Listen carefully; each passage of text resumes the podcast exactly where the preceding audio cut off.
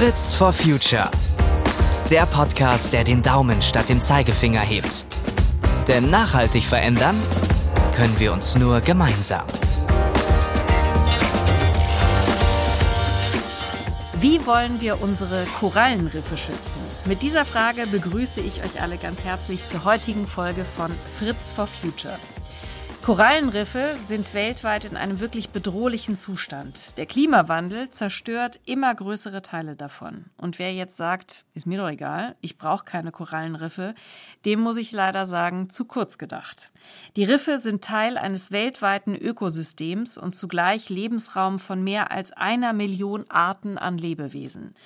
Die Riffe ernähren Fische und sie schützen unsere Küsten vor Erosionen und auch vor dem Anstieg des Meeresspiegels. Bislang gibt es zwar einige Versuche, Riffe zu reparieren oder zu ersetzen, aber so richtig gelungen ist das bisher noch nicht. Bis jetzt. Eine Gruppe junger Frauen hat eine Lösung entwickelt und testet diese auch schon in Pilotprojekten. Reefs nennen sie sich und wir haben heute eine der Gründerinnen zu Gast bei Fritz for Future und ich freue mich wirklich sehr darüber. Ganz herzlich willkommen, Ulrike Freund. Ja, hallo. Hallo, schön, dass ich da sein darf. Ja, wir freuen uns sehr, dass du heute dabei bist. Und ich habe es gerade schon angesprochen, weltweit gibt es ja schon einige Versuche, die Riffe zu retten bzw. neue Riffe ins System zu bringen. Was habt ihr jetzt anders gemacht, dass ihr den anderen einen Schritt voraus seid, so wie es jetzt aussieht aktuell? Ja, ich glaube, dazu möchte ich erstmal sagen, dass es irgendwie in diesem ganzen Feld, also wenn wir schauen, wie wir die Korallenriffe retten können, gar nicht unbedingt darauf ankommt, wer jetzt wem ein Schritt voraus ist.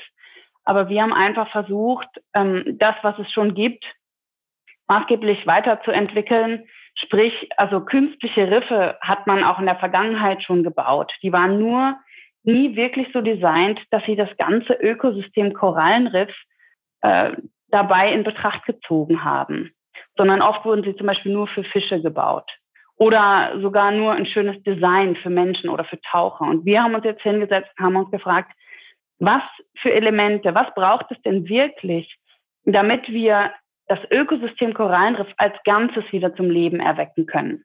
Und dabei haben wir uns fokussiert, nicht nur, dass das Riff innen drin möglichst viele unterschiedliche Hohlräume hat, also viele Versteckmöglichkeiten, viele Nischen, könnte man sagen, für unterschiedliche Tiere, sondern auch, dass die Oberfläche ähm, der neuen Riffstrukturen, die wir bauen, speziell auf junge Korallen ausgelegt ist. Das heißt, die versuchen wir so zu optimieren, dass ganz junge Korallen, die äh, als Larven im Meereswasser treiben, sich dort überhaupt andocken können und dann auch dort wachsen können.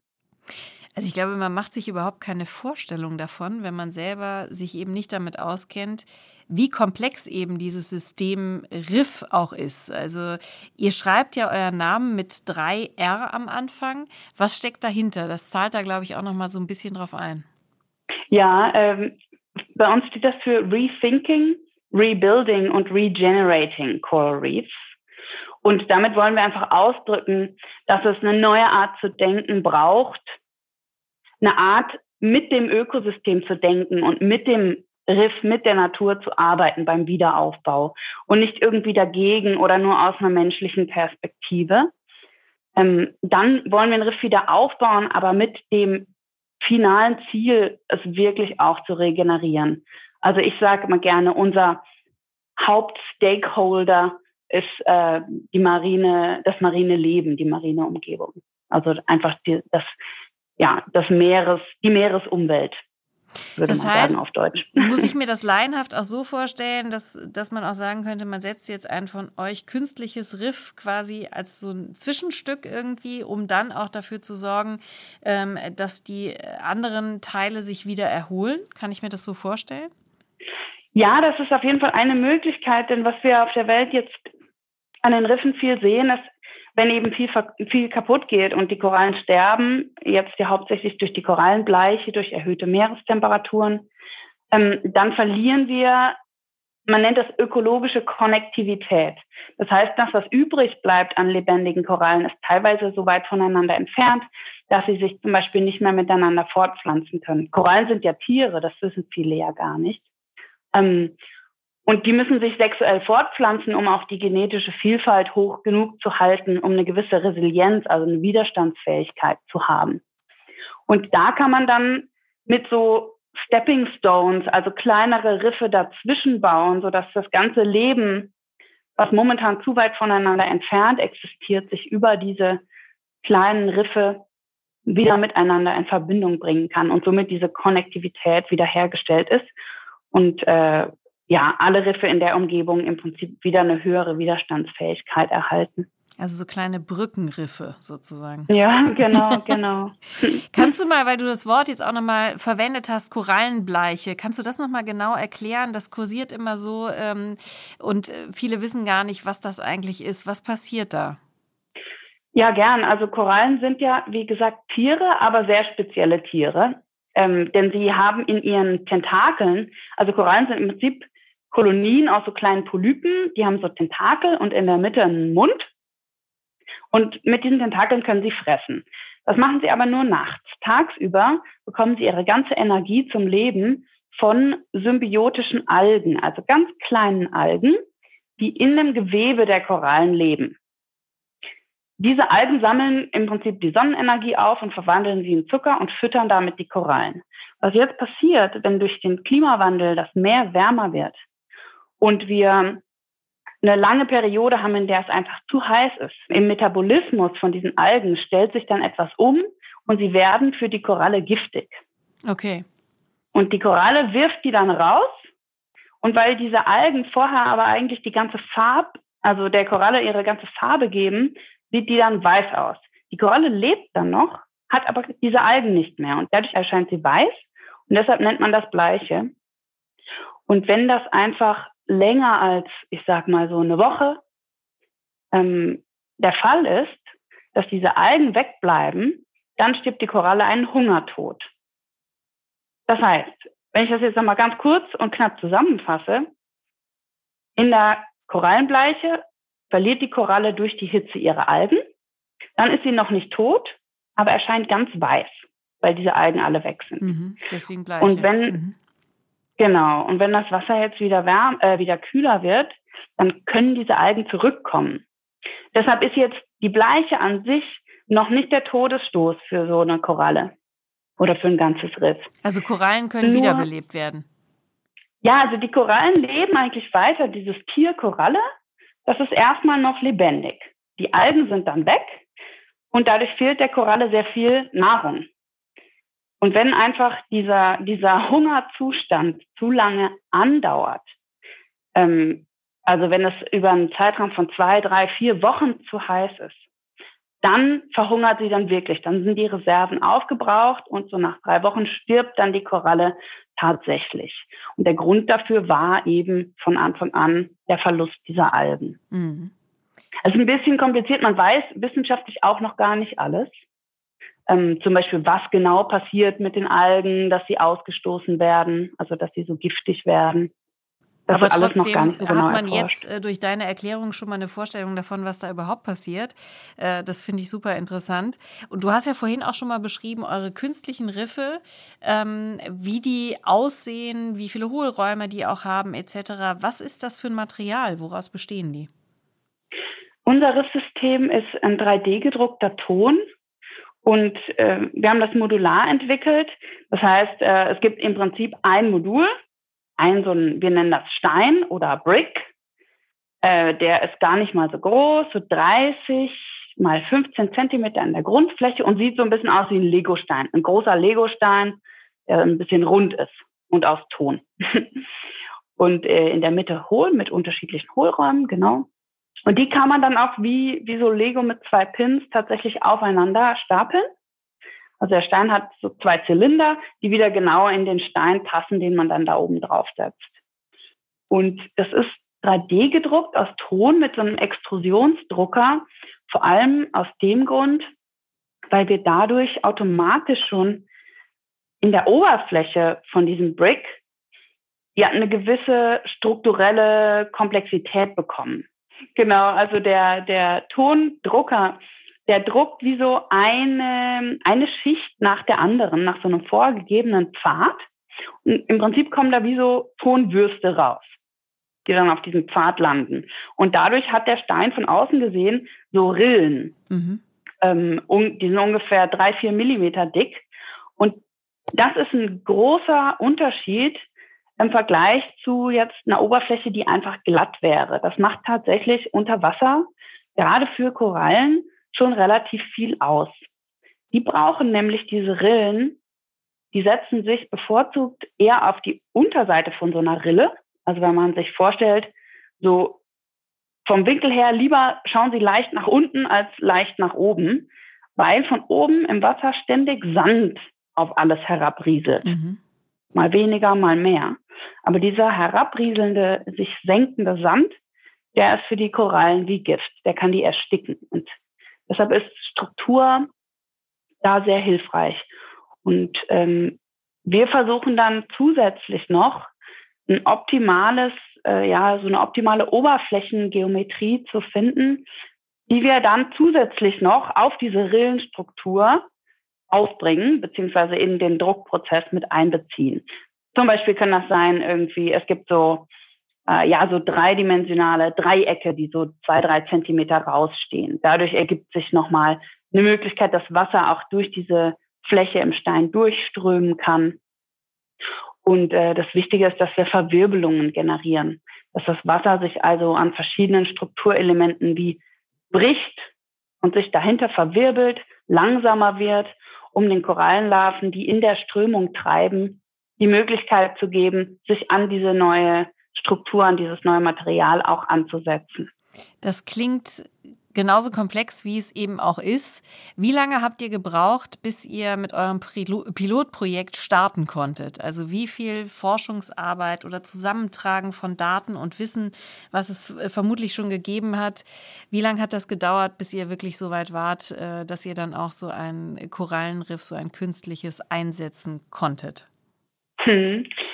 Das ist eigentlich eine spannende Frage. Ich weiß gar nicht, ob ich das so ganz eindeutig beantworten kann. Denn ähm, eine meiner Mitgründerinnen, Marie und ich, wir haben beide an unterschiedlichen Aspekten davon gearbeitet, bevor wir uns kennengelernt haben. Also ich habe an der Oberfläche geforscht, ja, in etwa so ein Jahr, aber noch nicht Vollzeit. Ich hatte noch andere wissenschaftliche Arbeiten, die ich fertig gemacht habe.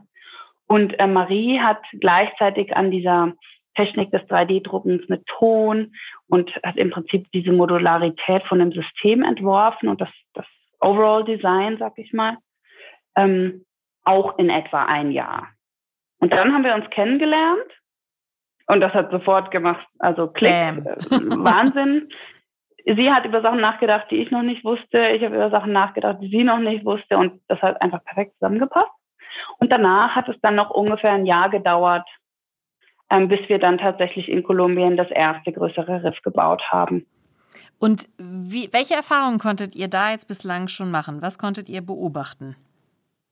Also das Riff ist jetzt ziemlich genau ein halbes Jahr im Wasser, etwas mehr. Und wir waren gerade da. Insofern ist jetzt äh, echt ein spannender Zeitpunkt, darüber zu sprechen. Was wir vor allem sehen, ist, dass es sehr schnell angenommen wurde von einer Vielzahl an Fischen die, äh, die Vielfalt an Fischen ist nach der letzten Zählung schon fast so groß wie an dem natürlichen Riff nebendran.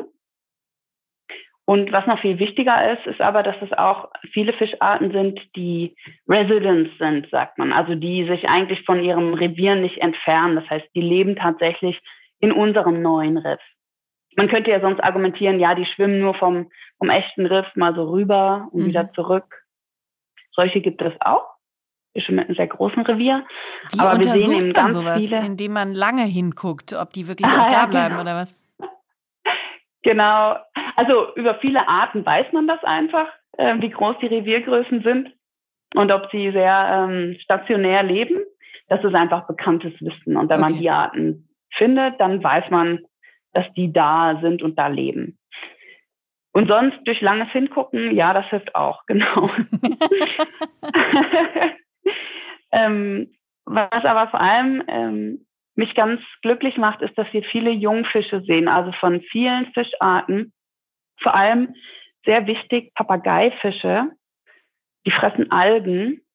Ähm, und wir sehen von unterschiedlichen Papageifischarten jeweils die Jungfische, die bei uns im Riff leben, dort Schutz gefunden haben und sich auch ernähren von dem, was auf unserem Riff wächst.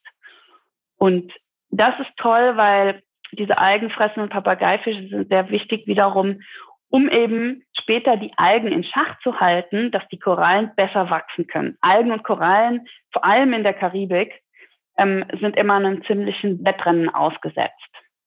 Deshalb, je besser man gegen die Algen vorgehen kann, auf natürliche Art und Weise, desto, desto besser wachsen dann auch die Korallen. Die Karibik hat eben generell ein großes Algenproblem. Also es war so ungefähr der ähm, komplizierteste Standort, glaube ich, den wir uns hätten aussuchen können. Warum habt ihr denn den genommen? Weil ihr gerne Herausforderungen ja, annehmt. Ja, the challenge. Ja, es ist doch gut, wenn man wenn man es dort schafft. Dann schafft man es überall. Dann schafft man es in den Malediven allemal. Genau. Das genau. klingt super. Ist es denn so, dass eure künstlichen Riffe klimaresistenter sind, weil wir werden ja die steigenden Temperaturen oder zumindest die aktuelle Temperatur in den äh, Gewässern erstmal nicht, nicht reduzieren können. Ähm, also inwiefern habt ihr euch da an die aktuellen Bedingungen eben auch angepasst und geht das überhaupt? Mhm. Also einfach nur durch das Bauen von einer neuen Struktur wird jetzt nicht das neue Riff klimaresistenter. Da müssen wir der Wahrheit so ins Auge sehen. Ähm, das, was wir machen, wenn wir wirklich nur eine Struktur bauen, ist erstmal Nothilfe. Man kann sich das so vorstellen, die Riffe haben eine, ja, eine ganz schlimme Krankheit, Klimawandel, und äh, daran werden sie sterben, wenn man den Klimawandel nicht löst. Und damit sie aber überhaupt lange genug überleben können, bis wir dafür eine Lösung finden, 30, 40, 50 Jahre, ähm, müssen wir ihnen eine Chance geben, sich immer, wenn sie sich erholen können, wenigstens so weit zu erholen, dass die nächste bleiche Welle sie nicht gerade ganz schafft. Also, weißt du, wie ich meine? Ja, Vorbeugung sozusagen, ne? Gutes Immunsystem kann man es vielleicht nennen. ja, ja, oder irgendwie, wenn man sich vorstellt, ähm, jetzt nehmen wir mal einfach irgendeine Zahl, es gibt 1000 Riffe dann gibt es eine bleiche Welle, es gibt viel mehr Riffe, aber sagen wir mal 1000, dann gibt es eine bleiche Welle, die rafft 50 Prozent dahin, ist die Hälfte weg, hast noch 500. Dann gibt es die nächste bleiche Welle drei Jahre später, die rafft wieder 50 Prozent dahin, dann haben wir nur noch 25 und so wird es ziemlich schnell, ziemlich wenig. Deshalb, wenn wir versuchen, zwischendurch immer die Menge an Korallen und an die Größe dieses Lebensraums wieder zu vergrößern, dann haben wir eine längere Zeit gewonnen. Ja, Grace Period. Also eine Länge, einfach, wir geben ihnen dadurch mehr Zeit. Hm. Ich würde aber sagen, das ist das Minimum. Die Möglichkeiten sind an sich schon größer, denn es gibt wärmeresistente Korallen. Die gibt es schon. Und die gibt es auch von allen möglichen Korallenarten. Es gibt sehr viele Korallenarten. Von sehr vielen davon findet man wie durch Zufall einfach einzelne Korallenstöcke, die so eine große bleiche Welle überlebt haben, weil sie irgendwie genetisch dagegen resistent waren. Und es ist auch egal, ob man weiß, ähm, wie das passiert ist, also was in ihrem Genom, in ihrem Erbmaterial jetzt anders ist, als bei denen, die gestorben sind. Aber man kann da wie einfach eine natürliche Zucht machen. Man kann die dann nehmen und kann die vermehren und kann die zum Beispiel auf dieses neue Riff draufpflanzen. Also umsiedeln. Krass, also was da alles, ja, aber das ist ja äh, ganz irre. Also was, was man da alles äh, schon weiß und auch entdeckt hat und was man dann halt nutzen kann, ne, im kann. besten Fall. Es ist nur, ja, es ist einerseits toll und es ist vor allem auch toll, wie viele Menschen da an einem Strang ziehen und mit unterschiedlichen Ansätzen auch experimentieren und versuchen, das zu pushen es ist nur einfach immer so viel Arbeit. Mhm. Und es ist deshalb immer so schwer, sich vorzustellen, dass man das wirklich in so einem großen Maßstab schafft, dass es für die ganze Erde einen Unterschied macht. Mhm. Aber vielleicht kannst du auch nochmal, um das Problem zu beschreiben, ich habe es ja eingangs äh, gesagt, ne? Also niemand kann eigentlich sagen, äh, Korallenriffe sind mir egal, weil ich gucke mir die nicht gerne an oder sonst irgendwas, sondern wir sind eigentlich alle äh, von diesem Ökosystem auch mit betroffen. Kannst du das mal konkreter machen, was jetzt jemandem, der hier in Deutschland lebt, warum Korallenriffe und äh, lebendige, funktionierende Korallenriffe für uns alle wichtig sind? Ja, ja, davon ist wirklich niemand ausgenommen. Also zum einen vielleicht was sehr handfestes ist, dass aufgrund der hohen Artenvielfalt in Riffen dort sehr viele potenzielle Medikamente herkommen. Es ist immer so, also sehr, sehr viele unserer heutigen Medikamente, seien das Antivirale, also Corona lässt grüßen, oder Krebsmedikamente, Schmerzmedikamente, eigentlich egal, welche Art Wirkstoff, meistens kommt dieser Wirkstoff aus der Natur, von irgendeinem Organismus. Und dort, wo die Dichte von so Organismen sehr hoch ist, wo also viele unterschiedliche auf kleinem Raum leben, im Korallenriff, müssen die immer miteinander kämpfen und dadurch entstehen sehr viele biologische Wirkstoffe. Also entstehen einfach sehr viele Vorläufer, die man in Medikamente umwandeln kann. Und da hat man erst vor gar nicht so langer Zeit angefangen zu suchen, weil natürlich der Lebensraum Meer ein bisschen schwerer zu erforschen ist jetzt an Land. Und das Potenzial ist so groß und wir werden das brauchen, siehe Antibiotikaresistenz zum Beispiel. Also es gibt so viele Aspekte in der Medizin, wo wir dringend neue Wirkstoffe brauchen und da geht einfach ein ganz großes Potenzial verloren.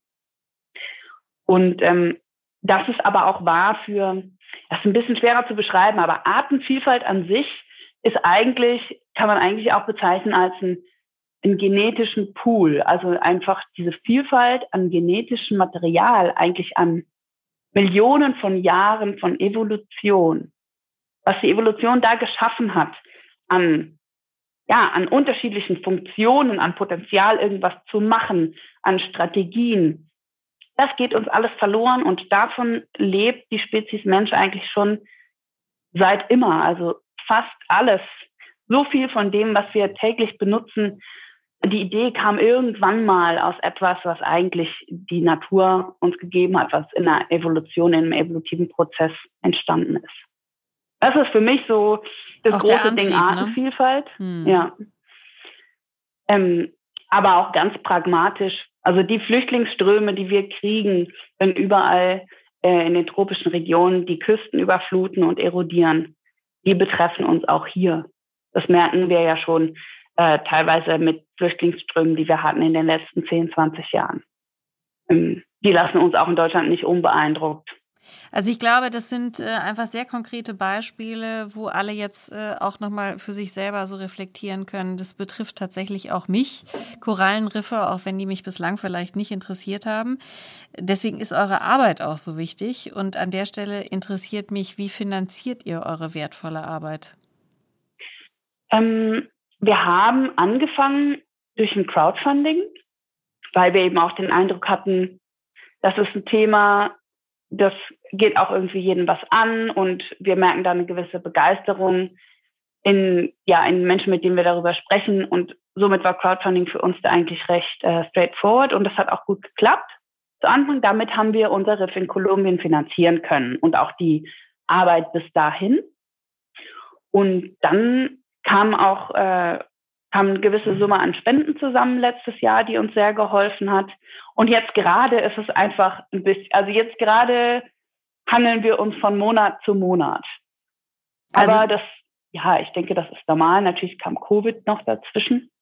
Das heißt, ihr braucht ähm, natürlich weiter Unterstützung. Deswegen äh, vielleicht nochmal die Frage für alle, die jetzt äh, zuhören und vielleicht auch als Unternehmen interessiert sind, euer wertvolles Projekt zu unterstützen. Welche Unternehmen oder welche Branchen müssten denn ein besonders großes Interesse haben an äh, der Unterstützung auch von Korallenriffen? Die Pharmaindustrie. Ja, alle, sagst, alle. Jeder, natürlich jeder, der auch irgendwas mit dem Meer zu tun hat, ist nochmal direkt da dran. Also sicher mal äh, alle Unternehmen, die irgendwie Fisch verwerten.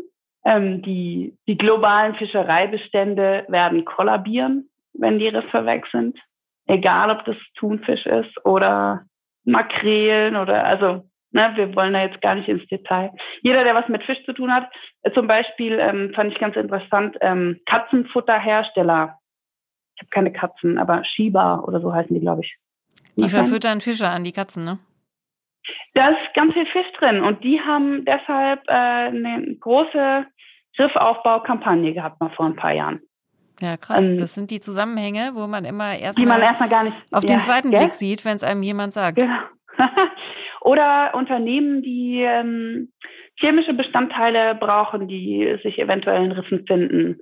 Beauty, ähm, Moleküle, die vielleicht die Hautalterung zum Beispiel verringern, finden sich 100 Prozent auch in Schwämmen oder in Seescheiden oder anderem Riffgetier. also ich ähm, glaube, ich glaube es gibt viele Ankermöglichkeiten da.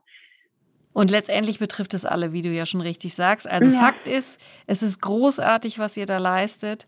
Es ist eine ganz Danke. wertvolle Arbeit und wir danken dir sehr für dieses Interview. Ich glaube, wir konnten auch einigen Zuhörerinnen und Zuhörern jetzt nochmal die Augen öffnen über die Wichtigkeit von funktionierenden und lebendigen Korallenriffen und insofern Ganz viel Erfolg weiterhin. Hoffentlich konnten wir einige motivieren, dass sie vielleicht euch auch unterstützen in der Zukunft und erstmal ganz vielen Dank.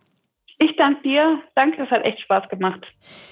So, und wenn euch diese Folge von Fritz for Future gefallen hat, dann abonniert uns sehr gerne und wir freuen uns natürlich auch, wenn ihr den Podcast weiter verbreitet und von uns erzählt. Fragen und Feedback könnt ihr uns jederzeit gerne an fritzforfuture.henkel.com schicken und alle weiteren spannenden Folgen, die wir schon veröffentlicht haben, findet ihr unter henkel.de slash podcast. Ich freue mich auf euch beim nächsten Mal und sage für heute Tschüss und macht's gut.